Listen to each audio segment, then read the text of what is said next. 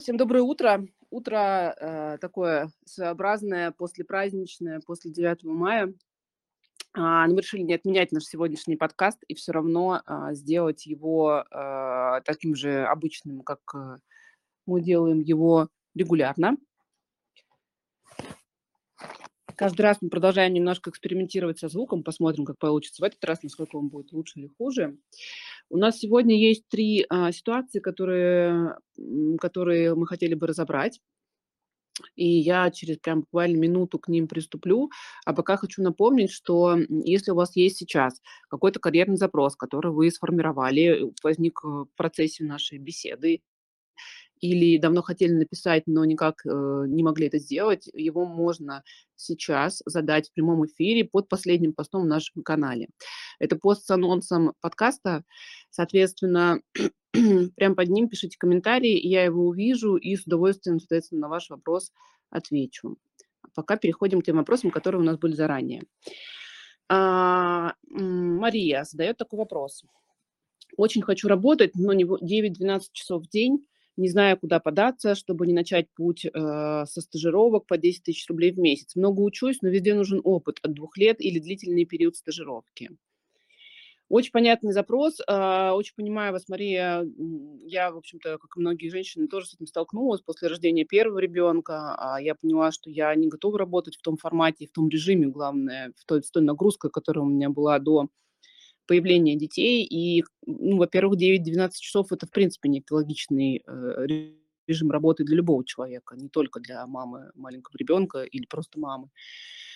Э, восьмичасовой рабочий день – это как бы стандартная такая история, в которой не подразумевает под собой а, интенсивной там, восьмичасовой нагрузки, где вы 8 часов, не отрываясь, соответственно, работаете, но только если вы не работаете на заводе, но при этом и на заводе тоже там предусмотрены режим труда и отдыха, когда у вас есть обязательные перерывы там, на отдых и на восстановление. Тоже касается работы в офисе.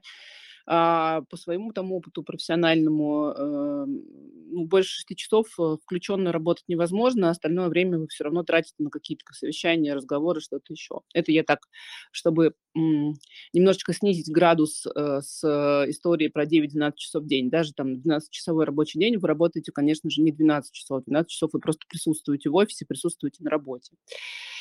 А, найти а, занятость, с, частичную занятость а, с 4 и 6-часовым рабочим днем вполне возможно. А, предполагаю, что а, для вас, скорее всего, будет более комфортная удаленная работа, потому что она позволяет эти издержки транспортные, когда вы уезжаете на работу или приезжаете с работы, соответственно, сократить, и тоже это время можно использовать да, на, на материнство, на какие-то другие свои дела. А, в удаленной работе есть огромный спектр вариантов. Вы, к сожалению, не написали там то направление профессиональное, которое у вас было до декрета, или то, которым вы сейчас обучаетесь. Но а, мне кажется, вам стоит сосредоточиться на чем-то, э, что в первую очередь отвечает вашим запросам. Да? И если говоря про запросы, я имею в виду как раз а, то упражнение, которое мы просим сделать девушек у нас на карьерном клубе, когда его проводим, а, взять и составить те требования и те характеристики, которые должны быть у вашего рабочего места и у вашей работы. То есть помимо тех профессиональных требований, которые у вас есть, да, какая-то профессия, а, какие-то задачи, которые вы хотите реализовывать, какие-то навыки, которые вы хотите использовать в работе, соответственно, включить туда в перечень требований к вашему рабочему месту, к вашей компании, ценности компании, э, время, которое вы будете добираться до работы, если это все-таки не удаленная занятость, а, то время максимально, которое вы готовы уделять своей работе, а, та заработная плата, которая вам комфортна. Ну, надо понимать, да, что если вы работаете, ну, чаще всего, если вы работаете 4 часа, а не 8 часов, соответственно, как бы ваша заработная плата, скорее всего, сократится вдвое, да, что вполне логично какой там, какие там должны быть требования, соответственно, на этом рабочем месте и просто посмотреть, потом пройти по тому же самому HeadHunter. Ну, это звучит достаточно легко. В реальности это не самая простая история, да, когда вы с такой, э, э, условно говоря, рыболовной сетью проходите через то море вакансий, которые есть в HeadHunter. Поэтому я бы рекомендовала вам сузиться в том направлении, которое вы ищете, именно профессионально. То есть если я приведу такой простой пример. Если вы ищете работу в SMM, допустим, да, как самая такая распространенная история с удален, в удаленной занятости, в которой очень много мам а, маленьких детей занято. Соответственно, вы выбираете, э, вы составляете этот список критериев, список а, требований к вашей работе. Соответственно, по нему фильтруете, насколько это возможно, в HeadHunter э, те вакансии, которые есть в SMM, да, по графику работы, по удаленке, по уровню заработной платы, и просто методично просматриваете эти вакансии на предмет, насколько они соответствуют вашим профессиональным требованиям, то есть тем навыкам, которые вы хотите, собственно говоря, использовать.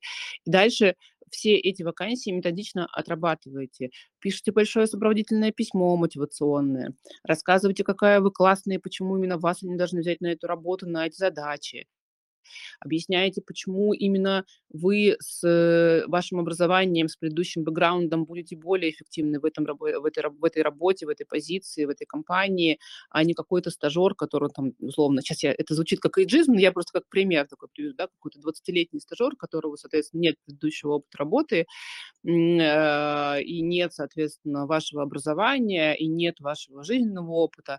То есть вы себя упаковываете и продаете.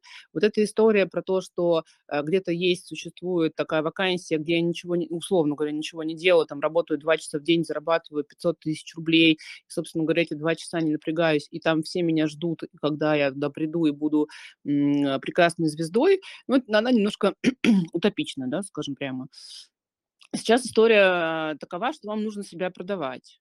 И если вы хотите ту работу, которая вам нравится, если вы хотите ту работу, которая, э, которая отвечает всем вашим требованиям, вам нужно правильно упаковать свое резюме, правильно упаковать свое сопроводительное письмо и, собственно говоря, его в правильную компанию отправить. И тогда все вместе совпадет, и у вас будет ваша работа мечты. Поверьте, я вам скажу, что работа, есть работа, вакансий достаточно много, и, и за 10 тысяч, и за 20, и за 30, и за 50, просто непонятно, какой у вас тут потолок, который для вас оптимальный. Если вы, э, ваш оптимальный потолок там, 50 тысяч рублей, 60 тысяч рублей, да, такую работу с такими требованиями, ну, предполагаю, вы найдете достаточно э, ну, достаточно быстро, там, да, месяц-два. И если вы хотите, соответственно, зарплату от 100 тысяч рублей с таким графиком работы, тут нужно будет постараться. Возможно, там нужны будут какие-то уникальные требования, уникальные навыки, уникальные знания.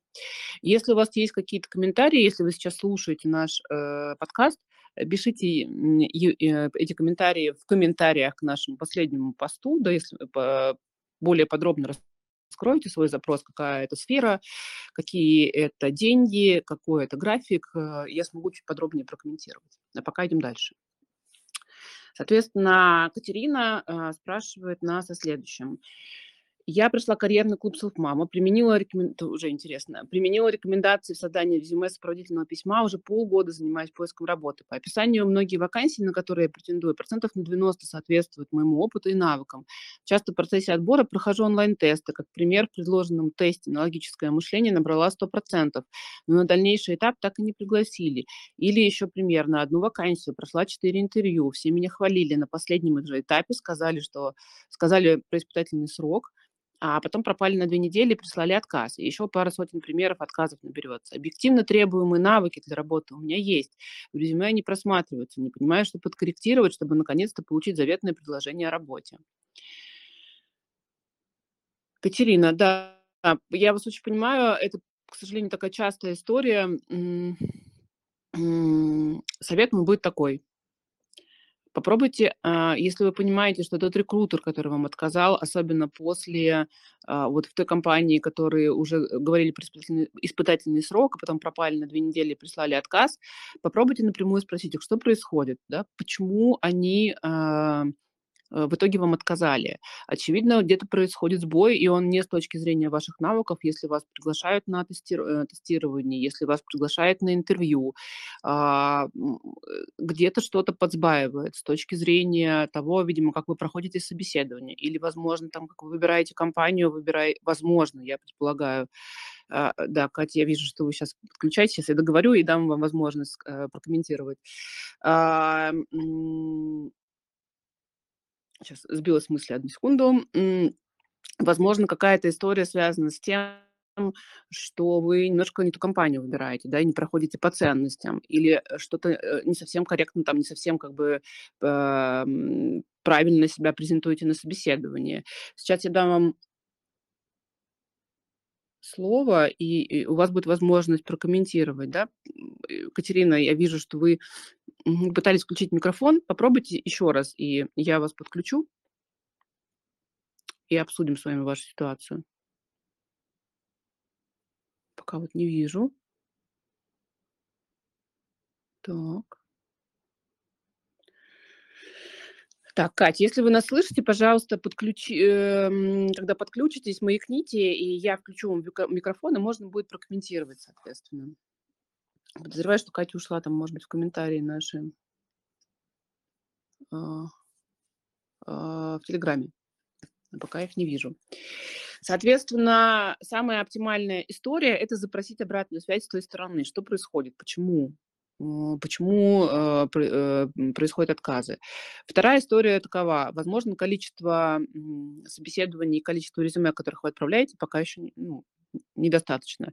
Я всегда очень активно слушаю э, рекрутеров, да, и каких-то ну, возможно, эксперт, ну, наверное, можно сказать, что экспертов в этом направлении, а, не только в России, но и на других рынках. И недавно мне попалась очень классная встреча а, девушек, которые живут и работают в Европе и в Америке, и они рассказывали именно не как эксперты, как рекрутеры, а как те люди, которые искали работу. Они рассказывали, как они это делали, с какими проблемами они столкнулись, да, что им было странным и непонятным с точки, если сравнивать российский рынок и поиск работы, и, соответственно, американский, американский, и западный, и европейский рынок э, поиска работы, они все сказали одно и то же. А, никогда не надо сдаваться. То, что тебе отказали сто раз, не значит, что тебе откажут сто первый. А, все мы для того, чтобы попасть на то место работы, где мы находимся, прошли не менее 100-150 интервью, каждый там по-разному. То есть везде история про поиск хорошего, квалифицированного места работы в, а, для людей с, с хорошей заработной платой, да, с хорошими предложениями всегда требует усилий. И иногда на этом пути нам встречаются отказы, иногда их много. Но это не значит, что что-то с вами не так или с компаниями не так. Это значит, что вы просто не сметчились, вы друг другу не подходите. И ваша идеальная компания, ваша идеальная работа еще впереди. Я понимаю, что когда там это длится уже несколько месяцев, кажется, что что-то не так со мной, э, что-то не так с реальностью, ну и в целом как бы я не могу столько времени искать работу, в конце концов нужны деньги и так далее. Я вас призываю не сдаваться, если есть какая-то возможность еще продолжаться и поиском, э, заниматься поиском работы, делайте это. Если такой возможности нет, ищите чуть более сниженную работу, такая бридж бридж-вок, так называется, да, промежуточная работа, которая поддерживает вас на плаву какое-то время, но дает вам возможность и время для того, чтобы искать ту самую работу, которая вам более интересна и более комфортна и более нужна.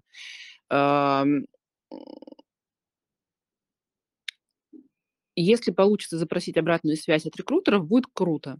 Если обратную связь а, запросить не получится, напишите мне в личные сообщения, попробуем, э, попробуем с вами обсудить э, э, то, как вы проходите собеседование. Возможно, есть какая-то не проблема, да, ну какая-то сложность в этом направлении. Возможно, вы недостаточно широко, я сейчас абсолютно фантазирую да, на эту тему, недостаточно широко, подробно рассказываете свои достижения, возможно, показываете не те достижения, которые нужны компании, не то, что она, собственно, просит. А, попробуем, обсудим с вами, посмотрим. За полчаса, я думаю, что мы разберемся, а, что вам стоит подкрутить в своем интервью. Если на этапе резюме проблем нет, если на этапе тестового проблем нет, и отказ возникает после а, интервью, значит, э, и, и, мы посмотрим с вами, что это можно устранить, то дальше нужно просто пытаться, не останавливаться, пытаться отправлять свое резюме, э, искать те компании, те вакансии, которые вам интересны. К сожалению, там в ближайшие несколько месяцев э, будет чуть более сложно на некоторых рынках, потому что большой достаточно выброс людей у нас сейчас, э, профессиональных, с высокими требованиями, высокими амбициями, высокими, высокими навыками. Часть из них уехала, а часть все-таки осталась на локальном рынке, и они сейчас тоже активно достаточно ищут работу. И это высокая конкурента, конкурентная история. Но можно посмотреть, возможно, стоит пойти в какую-то параллельную отрасль, да, та, которая менее конкурентна на данный момент, но у вас есть там какие-то навыки, которые там могут быть востребованы. в общем, такое у меня напутствие, да. Не сдаваться, продолжать отправлять свое резюме, продолжать проходить собеседования и постоянно постоянно их, а, улучшать, да, смотреть, как вы проводите интервью, получать обратную связь, а, что-то менять в своих интервью делать их все лучше и лучше. И, соответственно, работа мечты, я думаю, найдется в ближайшее время. Я очень вам этого желаю. Я вижу, что у вас префикс телефона не российский, да, что это а, работа, скорее всего, не в России, поэтому, мне кажется, мои советы будут для вас даже э, полезнее. А, если нужны, нужна будет ссылочка на это видео про Э, про то, как искать работу в Европе и в США, мы к Ните, и, и я прошу девушек, чтобы они выложили, соответственно, ссылку на это видео, на этот материал, он открытый, а, его можно будет посмотреть и почитать. Там есть классные ссылки на то, как готовиться к собеседованиям в Америке, какую книжку почитать. И там, кстати, очень классный у меня был инсайт, э, не инсайт, а просто момент, когда девушки рассказывали, рассказывали, как они искали работу, и рассказывали о том, как проходит собеседование, собственно говоря, в Америке и в Европе. Ну, мы говорим сейчас про крупные технологические, скорее, компании, потому что все они работают в технологических компаниях. А, они все сказали, что в интервью проходят не так лично, как в России. А, тебя в меньшей степени спрашивают, да, про то, как бы, что ты чувствуешь, там, что ты, что ты там думаешь, а спрашивают то, какими компетенциями ты обладаешь, и всегда используют а, модель старт, ту, которую мы даем постоянно, ту, которую я всегда говорю, что это лучшая, лучшая модель для того, чтобы презентовать свои достижения, рассказывать про то, какие навыки у вас развиты.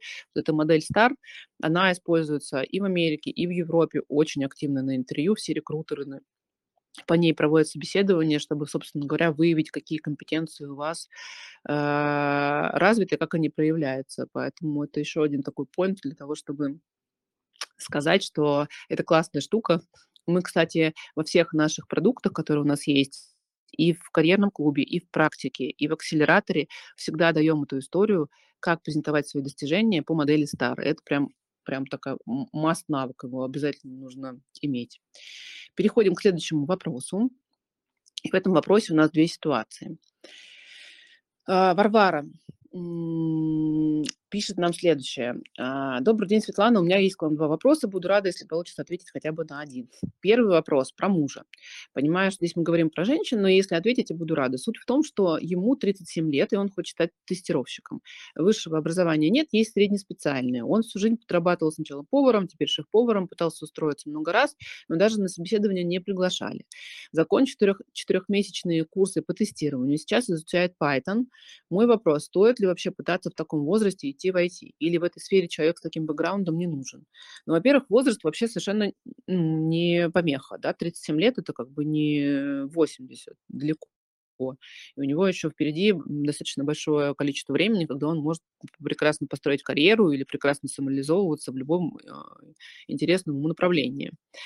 А, скорее я задала такой вопрос. Ему самому интересно и хочется в этом направлении работать. Нравились, нравились ли ему эти четырехмесячные курсы тестировщиков, которые он прошел? Нравится ли ему изучать Python?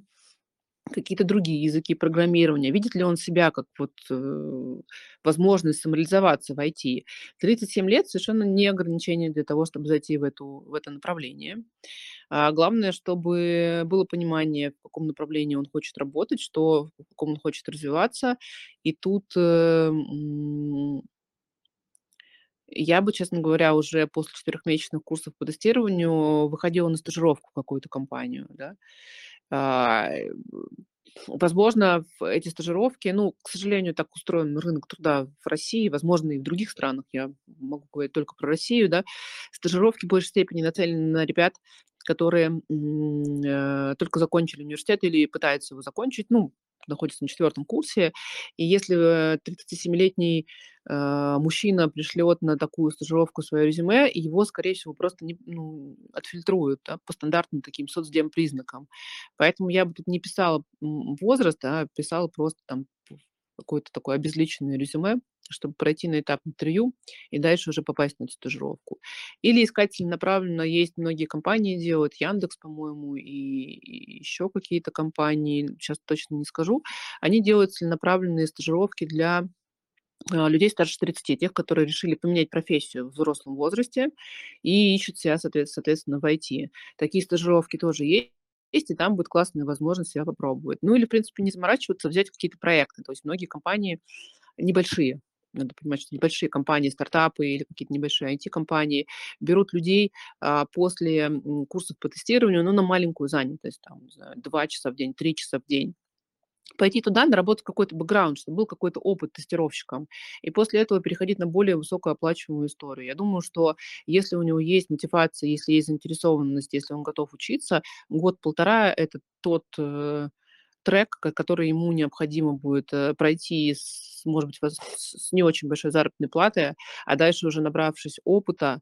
определенного, а, стартовать э, свой трек по повышению э, денег. Соответственно, переходить в компании, где больше платят, где больше обязанностей или более интересные обязанности, ну и дальше уже развиваться. Надеюсь, я на ваш вопрос ответила. Вторая часть вопроса Варвары. А, и вопрос уже про меня. Мне 31, сейчас я в декрете первым ребенком, два года. Прошлое место работы закрыли, поэтому возвращаться некуда. Работала специалистом по работе с клиентами, менеджером по про- по прогрессу. Не совсем понимаю, что такое менеджер по прогрессу, ну, окей. Не понимаю сейчас идти дальше. А, Видимо, не понимаю, куда сейчас идти дальше. Все вопросы о том, что любила в детстве, в подростковом возрасте, ничего не дают. Детство не помню, мама не помнит ничего выдающегося обо мне. В подростковом возрасте ничем, кроме школы, не занималась. Можете, пожалуйста, подсказать, куда еще можно присмотреть, э, посмотреть, чтобы лучше понять себя? Два момента. Для того, чтобы, э, история с, с воспоминаниями и с тем, что было интересно в подростковом возрасте, и вс идеально вспомнить то, что вам было интересно в дошкольном возрасте, а, она очень показательна именно потому, что, когда нет, э, э, жесткого давления и прессинга социума, дети занимаются тем, что им им интересно больше всего. Но это не распространяется на всех детей. А, есть дети, которые реально, как бы у них интерес проявляется в начальной школе, там сохраняется в средней школе, вернее, до начальной школы, сохраняется в начальной школе и в средней школе, и потом, возможно, там родители говорят: "А теперь ты станешь экономистом". Такие такие истории часто бывают. Но есть большое количество детей, которые действительно занимаются всем понемножку в в доначальной школе, в начальной школе, играли, э, как все мы, в песочек, в куличики, никаких там секций или каких-то других, э, супер выдающихся, супер заинтересованных направлений, интересов не было. А, тут всегда достаточно простая рекомендация: пройдите профориентационный тест. Если у вас есть хотя бы немножко денег на и есть возможность их потратить на эту историю, я бы, э, смело отправила вас именно в профориентационную историю. Есть отдельные ребята-профориентологи, которые занимаются. У нас есть девушка, ка а, нельзя сказать, что она аффилирована с нами, но, а, я бы как профориентологу ей доверяю. А, есть компании, которые этим занимаются, гуманитарные технологии и другие, собственно говоря, компании. Единственное, что я, очень призываю вас, э, внимательно к этому отнестись, не доверять людям, которые обещают а, предсказать вам профессию, там, не знаю, по астрологической карте, по, эм, рисунку на ваших пальцах, по отпечаткам пальцев, да, идти к тем людям, которые, э, владеют верифицированным набором, а, методик. А, и после этого уже смотреть, что из того, что показал вам тест, а, вам более наиболее интересно. Если денег особо нет на консультацию и на прохождение прохождение тестирования, у HeadHunter есть очень неплохой, а, тест, который нельзя называть, ну, прям супер развернутым или идеальным, но он для первого погружения в тему профориентаца профориентации достаточен. Стоит, там, по-моему, 500 или 600 рублей, достаточно быстро заполняется, выдает вам такую хорошую инфографику, где он показывает, к какому направлению вы более склонны. Это, эм, надо понимать, да, тоже, что результат профори профориентационного теста- это не приговор. То, что если вам там профориентационный тест сказал, что ваше, э, предназначение быть юристом, не значит, что вы должны все бросить, пойти учиться на юриста и и только этим заниматься. Это значит, что у вас есть определенные склонности, которые профориентационный тест вы выявил, да, вот там ск скрупулезность, внимательность, не знаю, там, э, еще какие-то моменты, которые часто используются в позиции юриста.